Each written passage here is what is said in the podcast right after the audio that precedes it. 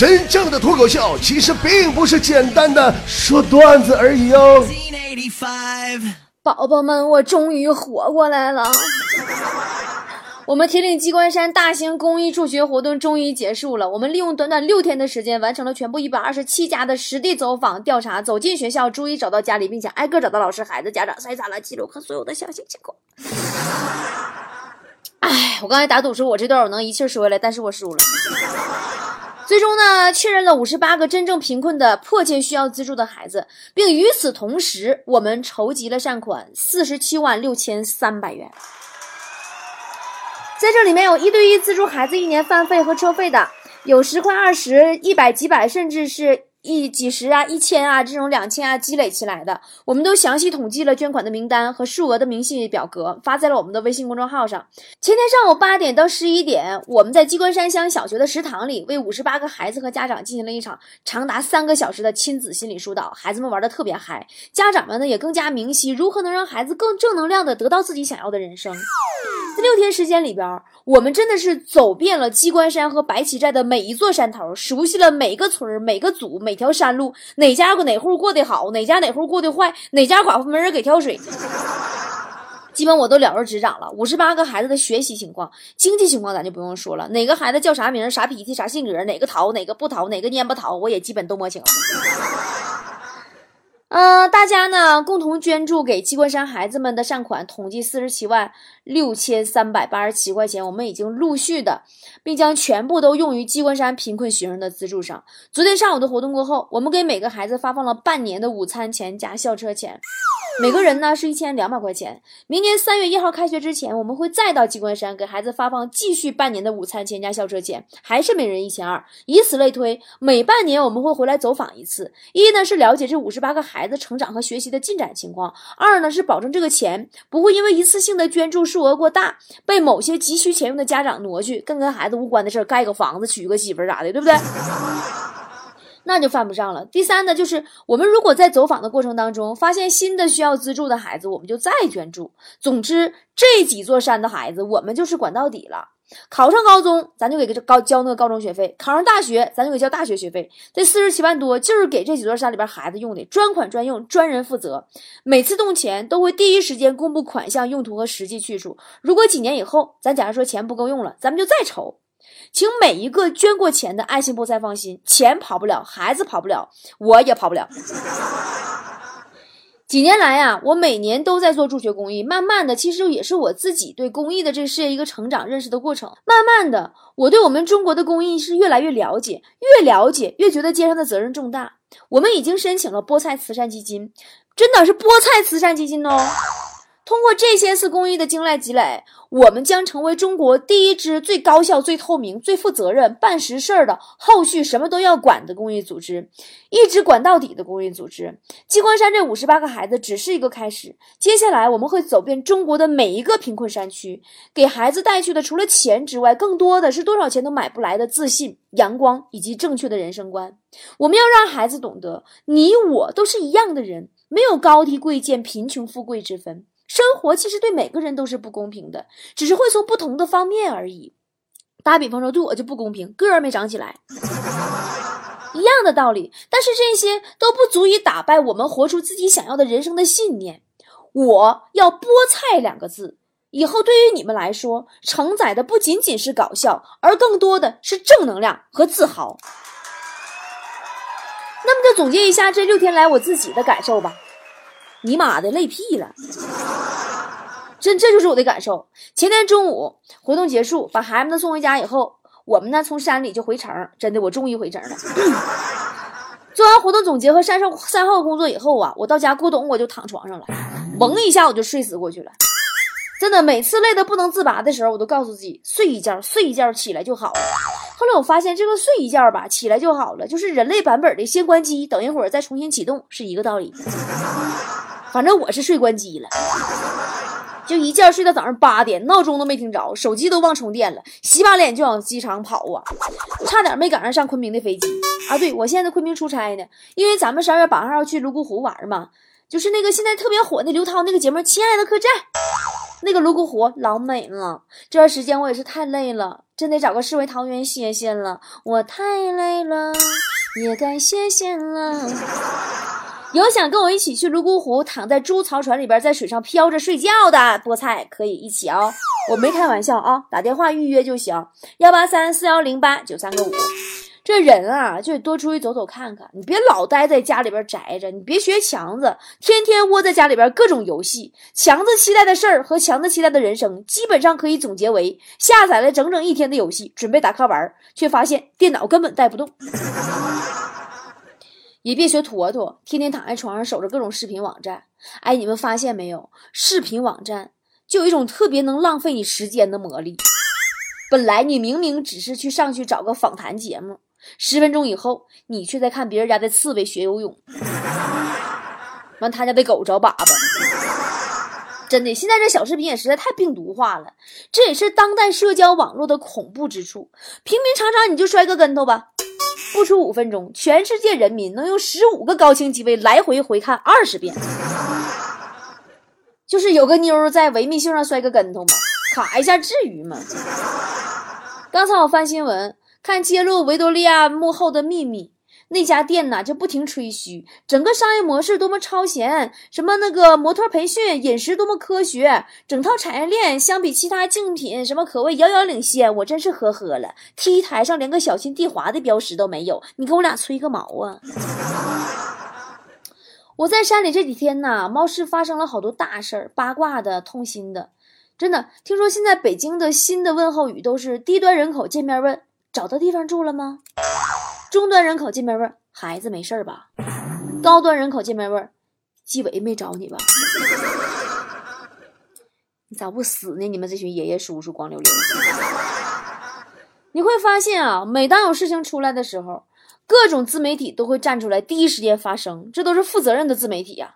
并且我们自媒体还有一个规律，你就看所有自媒体文章，真的就是一个优秀的自媒体，面对热点事件，一定要写三篇文章。第一篇拷问当事人，你他妈这人简直了，还是人吗？第二篇拷问围观者，你们这群看热闹的，如果出了事儿，你们也有责任。第三篇拷问那些拷问的人，你们除了拷问还会干什么？哎呀，当今社会像波儿姐这种不爱扯老婆舌、一心一意为慈善公益事业做贡献，还带大家一起出去游山玩水的，丽江艳遇泸沽湖睡觉的，有责任心的主播不多了。那么，既然说到丽江泸沽湖，我们就来讨论一下艳遇和走婚的事儿吧。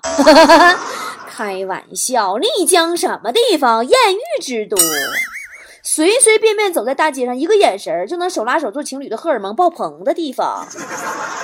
开玩笑，泸沽湖什么地方，女儿国，喝口水就能怀孕，走婚习俗到现在还没有完全消失的地方。你以为我会随随便便哪里都去的吗？鬼知道我这两年在这里都经历了什么。好，接下来我就让你们知道，我在丽江啊生活了一年半，泸沽湖去过了 n 次，在这两个空气中都洋溢着催情剂的地方，我发现泡妞的第一个捷径就是加微信，有点 low 是吧？就是通过各种社交软件加微信，什么陌陌、探探、摇一摇、美丽约啥啥的，但最后一步都是加个微信呗。你们这帮臭不要脸的！然后你就会发现，当地人互加微信以后啊，大部分都得先斗一轮图，然后才开始正经或者不正经的聊天。你细想一下，这个套路就和两只陌生的小狗见面了，先互闻一会儿对方屁股没啥区别。并且这个表情包啊，真的是一个神奇的发明。我发现原来表情包还有缓冲的作用哦。当你暂时不知道怎么回对方的话的时候，你先丢个表情上去，然后慢慢想怎么接。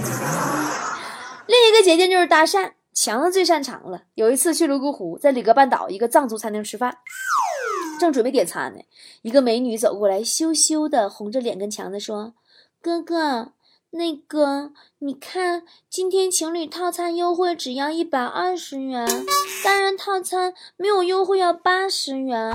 可是，嗯，我一个人，我身上只带了六十元。你也是一个人，可不可以？你就看这情况，强子还能客气吗？一把把姑娘手拉住了，说：“宝贝儿啊，咱俩啥也别说了，我可以跟你一起拼个情侣套餐。姑娘说：“你别着急，哥，我是说，你可不可以借我二十块钱？”这是强子第一次去泸沽湖的遭遇，第二次就有进步了，约到女孩吃饭了，但这货不争气呀，我迟到了。这山炮在湖上划船嘛，睡着了，着急忙慌啊，跑到饭店的时候，人姑娘都等老半天了。强子不好意思啊，匆忙坐下，一边拿着菜单一边问：“那个，你有点什么吗？”姑娘想了想，说：“我有点难追呀。”无论丽江也好，还是泸沽湖也好，艳遇搭讪、一见钟情随处可见。但说实话，我对走在街上那种看对眼啊，还有泸沽湖那篝火晚会上那种抠手心儿啊，就是 那个走婚呐。我还觉得挺浪漫的，就是酒吧里边那种老爷们看见姑娘就聊骚的，我真是挺烦的。最讨厌就劝酒，哎呀，你多喝一口又不会少块肉，你干一杯又不会少块肉，搂一下又不会少块肉，你这话无聊不无聊？我当然知道不能少块肉了，我特别想知道的就是，就是我到底做什么我能少块肉？拿刀砍呢？还有啊。劝女孩喝酒的男人固然讨厌，但是劝女孩别喝酒的男人也好不到哪去，你知道吗？你谁呀？你就劝别人啊？现在的女孩子们也不是吃素的。强强就跟我分享过他的失败经验，说在丽江和泸沽湖，千万不能跟女孩子猜拳，根本赢不了。能来这个地方还敢喝酒的女孩，啥都能干得出来。说有一次啊，强子出剪刀，对面女孩出布。然后问强子：“你这出的是什么？”强子说：“我出的是剪刀。”然后那女孩啊就把那个布放到头上，头顶飘啊飘啊飘啊飘，说：“我是风筝，谢谢你剪断我的线，给我自由，我赢了耶！”你这不神经病吗？真的，强在女孩的问题上就根本就没赢过，主动给他机会他都把握不好。知道什么屌丝吗？什么是屌丝？强子。真的，你就拿强子打比方来说，就是强子大冒险输掉以后，惩罚女的躺下，男的在上面做俯卧撑。你们知道那个游戏吧？人家呀都做几个就趴女人身上了，唯独你们强哥一口气一百个，那都不是事儿。我在丽江的街头啊，经常看到那种喝得醉醺醺的，看见漂亮女孩就聊骚的男的，有一次还聊我了呢，哼。那天吧，我就从客栈出来，我刚走没几步，就看见一个身材魁梧的一个醉汉，哎呦，那个膀大腰圆呐，就是特别的 man，就在唱：“出卖我的爱，背着我离开。”然后，我随手我就哼了一句，我说：“知道真相的我，眼泪流下来。”然后那个醉汉一把把我给拽住了，你过来。别动！给我吓得一动不敢动。然后他把脸凑到跟我的脸只差一毫米的距离，眼睛看着我的眼睛，说：“以后唱歌个个起头，听见没？”嗯，其实喝醉是个挺好玩的事儿，可以想说什么就说什么，想做什么就做什么。反正就我喝多了呗，大不了就说自己当时断片了就行了。有回我去酒吧，我也喝点酒，回家我就装醉，我耍酒疯，一顿耍，跟我们家旺财闹的呀。我一会儿让他烧水，一会儿让他煎鸡蛋的。后来煎蛋不吃，又要煮方便面。旺财不仅没生气，还为前为后的伺候我呀。方便面端过来以后啊，摸着我的头啊，关心的问我喝了多少啊。我装着醉呀，迷糊的我说，呃。呃，喝好多哦！当时心里那个美呀，心想，哼，还是真的心疼我。然后就听他接着问：“银行密码多少啊？”你呢？就这么唠嗑，没朋友知道不？真的就是提醒所有的姐妹，对老公或者男朋友的好啊，要时刻具备分析的能力、分辨的能力。我跟我们家旺财刚认识的时候，走在街上，无论什么时候，我鞋带开了，他就会立马蹲下帮我系鞋带。现在两年过去了，尼玛老娘走路上就是裤子掉了，他们都不带管的。以前不管走到哪里出差回来，他都会给我带小礼物啊，当地的土特产呐啥的。上个月去深圳出差，回来我跟他要特产，妈这货明显给我忘了，场面一度很尴尬。合计老半天，这货说：“要不媳妇儿，我给你充点 Q 币啊。”刚认识时候出门旅游，走哪都带着我。不过这货呀抠，每次啊都跟那种夕阳红团，走哪都被导游坑那种。后来呀，好容易有一次报了一个不带任何购物的纯玩团，还让那些老头老太太给坑了。第一天同一地点集合，然后来大巴车接，车一到，一群老年人就冲上去了，嗡一下子，导游大喊呐：“年轻人不要和老年人抢，让老年人先上。”上车以后，我们家旺财深深的叹口气说：“媳妇儿啊，我终于理解导游为什么说年轻人不要和老年人抢了，这完全是为了保护年轻人呐！这家差点没把我挤废了。”现在呀，我是再也不跟他出去旅游了。姐厉害了，姐现在旅游通了，没有招啊，已经是云南半拉导游了。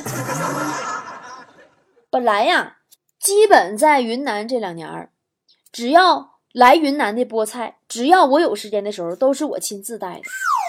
真的没有一个不说 very nice 的，因为很多菠菜来云南的都很懵逼。云南这个旅游口碑呀，实在是不好。黑导游那名声也是在外边也不是一天两天了。冷丁过来玩，谁也不知道哪里吃的好，玩的好，睡的好。但我知道啊。但关键是我我又不能挨个给解答，挨个领着去。后来我一想啊，干脆我就把云南我觉得体验最好的几个地方，什么丽江啊、泸沽湖啊、香格里拉呀、西双版纳呀，我都踩好点儿。然后大家就按照我踩好的吃住行就这么玩儿。但是，一年多过去了，涉及到的范围还是太小了，也就是仅限于来云南住我家客栈里的菠菜能知道这样怎么玩，能受益。大多数还是不知道。前段时间呢，我遇到了一个咱们菠菜里边有一个在云南干了十年旅游项目的大咖，这货不是这个老总啊，这个老总啊被我感动了。我们呢要干一件改变云南旅游市场的大事儿，由我们做源头。做无购物、无二度消费、纯玩、纯放心的云南旅游，为什么说是个大事儿呢？因为太他妈难了，这事儿。云南旅游啊，已经恶性循环太多年了，想改变真不是一天两天的事儿。但是我把话放到这儿，只要我们坚持，并用我们的坚持成果去影响到更多的人，就跟我们做公益一样啊，它就终有成功的那一天。当时做公益的时候，就有人在新浪微博上留言劝我说：“波儿姐，别瞎忙了，那贫困助学不是你一个人能干成的事儿。”我给他们回复，你都看见了吧？我是这样说的：“我说你说的对，真的不是一个人、两个人能干成的事儿，必须是亿万人共同才能完成的事儿。但我愿意成为那亿万分之一。只要有更多的人都跟我一样，或者被我影响到，愿意成为那亿万分之一，那我们这事儿就成了呀，只是时间的问题呀。”云南旅游也是一样的道理。这次我们在旅行社跟每个地方都有最低价格的资源的基础上，我们又运用了我所有的媒体资源。哎呀，真是我是豁出脸去了，跟人资源置换呐！哎呀，我得找人找人呐，托人情啊！我跟每一个景点住宿饭店又进行了一轮。资源置换，把所有的价格又往下压低了一番。这样呢，咱们不仅无购物，又吃的最好，玩的最好，睡得最好，价格呢又做到了同等级别的最便宜。在之前的一个月里，我已经亲自带队踩完了泸沽湖和西双版纳。元旦之前呢，还有踩完大理、瑞丽、腾冲和香格里拉。今天起来跟波姐一同搞一件快乐又占便宜又有意义的大事情吧。嗓子都哑了，容易吗？你姐我呀，我们的波波游旅呀，十二月八号就起航了，我亲自做导游哦，带第一班私人定制团丽江泸沽湖六天五晚，有兴趣跟我一起吃、一起玩、一起睡的菠菜，为了保证旅程的最高体验，我们这一次只限二十六个人，现在就可以报名啦。那么跟我这一起这六天都会干些啥呢？第一天，大家到丽江以后。坨坨会亲自去接机，你们呢？下飞机以后就看着一个胖子举个波波有旅的牌子，在大道口吃鸡腿，那就是了。当天晚上呢，住在丽江，跟工作室的小伙伴一起呀泡温泉，纳西族打跳，室外 BBQ。你想啊，泡温泉啊，跟谁一起泡温泉呀？美女思思啊，美女珊珊啊，美女阿杰呀，美女坨坨，还有你波儿姐，你就会看到谁的照片，朋友圈里的照片和新浪微博上照片是修的。他穿个泳装，他啥他也盖不上。第二天早上呢，跟波儿姐出发去泸沽湖，坐猪槽船游湖中心的小岛。泸沽湖吧，真的我太熟悉了，它什么时候都美，哪里都美。阴天美，出太阳美，猪槽船美，小岛美，蓝天美，白云美，湖水美的都让人心醉。它那个湖水吧，它那个水是有重量的，不像我们这边就是一划船起浪花。它那个船呐，行驶在泸沽湖的水面上，它是不起浪花的，就特别的安静，真的有一种人在仙境的感觉。真的是女儿国呀，湖水都是绵绵的、柔柔的。然后晚上的活动就比较刺激了，抠手心儿。就那边摩梭族不是走婚嘛？然后篝火晚会认识的不认识的一群来自四面八方的人，搁那愣充当地人就玩抠手心儿。就是你稀罕哪个姑娘，你就抠她手心儿，把她带走。所以去之前呢，老爷们儿把手指盖都绞干净点，别给人姑娘挠急眼了。第三天呢，我们一起去看日出，坐索道去到泸沽湖的最高点，也是最神圣的女神山上，能看到泸沽湖的全景。泸沽湖啊，就大家看《亲爱的客栈》就知道那里已经很美了，但你看全景就会知道，它的形状其实是一滴情人的眼泪。这滴眼泪呢，跨越了四川和云南两个省，一半滴在四川，一半滴在云南。杨二车纳姆那博物馆就在四川和云南交界处那个附近。然后下午呢，咱们就可以约头天晚上抠手心的姑娘或者小伙子骑湖骑湖去了，就绕湖骑行啊，骑湖绕行去，骑个车嗡嗡嗡，特别浪漫，甜蜜蜜，你笑的甜蜜。哎，这嗓子哑呀。第四天呢，就可以回丽江去拉什海骑马，走茶马古道，划船啦。啊，你说怎么老划船呢？不一样啊。丽江有新的艳遇呀，不是新的景色呀，不一样啊。说是拉什海，但其实不是海，只是当地人管它叫海子。坨坨呢，在丽江最喜欢的事儿就是躺在拉什海的那个海边的长椅上晒太阳、看天、看云、吃鸡腿儿。第五天呢，咱们去纳西族最神圣的海拔四千多米的玉龙雪山，氧气和羽绒服我都给你们准备好了。下来以后呢，到美到不像话，不是就美到就像一幅画的蓝月谷。今天的公众号我还发了一张我曾经在蓝月谷拍的照片，太他妈美了，就是已经没没没法用语言形容了，自己去看去吧。真的，我是说，我呀，太美了，美的无法形容啊。然后咱们一起去看张艺谋导演那个《印象丽江》。说实话，现在大多数人呢都愿意看《丽江千古情》，觉得哎呀，声光电好高科技呀，美女美胸大白腿真好看呐，音响效果好震撼呐。但我一直坚持推荐我身边的人去看《印象丽江》，因为只有《印象丽江》才是真正的纳西族文化。每一个《印象丽江》的演员都是当地的少数民族，他们甚至不用麦克，在室外对着蓝天就是唱，背景就是玉龙雪山。毕竟咱们去看啥了？大胸大白腿哪看不着，对不对？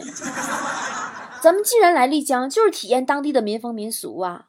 为什么纳西族爱喝酒啊？为什么父母不同意的爱情就要跳崖殉情啊？哎呀妈，哎呀妈，殉情那段跳崖那段，我看一次哭一次。哎呀妈，我别提了，我差点差不点我就打幺幺幺幺零报警救人了。哎呀，好了，说最后一天吧。最后一天不用说了，啥事儿没有。最后一天，咱一起溜达溜达，逛逛古镇。青龙桥头呢，有一家酸奶特别好吃。酒吧街附近呢，有一家包浆豆腐就牛逼透了。完，当地还有家土鸡火锅，哎呦我天，绝了！不行了，淌哈喇子了。不说了，全程下来呢，咱们一路六天啊，五晚，丽江出发，丽江截止，吃最好的，玩最好的，睡最好的，一切都是我走过的最好的体验。私人定制高端团，但是价格并不高端，由波姐和坨坨亲自陪同，坨坨陪吃，波姐陪睡。这睡在猪槽船里，吃住玩和车钱都包含在内，每人三千九百八。这其中每个人的消费里都将有一百块钱用于资助贫困山区的儿童。这一次只限二十六个人，快去安排好自己的时间，找坨坨报名吧。咨询电话：幺八三四幺零八九三个五，幺八三四幺零八九三个五，或者呢是在微信里的发现里直接搜索“波波有旅”旅行的旅小程序就好啦。我在丽江等你哦，么么哒。If I had one wish, if I had it would be to be free of this fighting on run. Cause it's so wrong, and it could be so right. In my heart, I know we're here to grow, to love, to give, to learn, to live together. And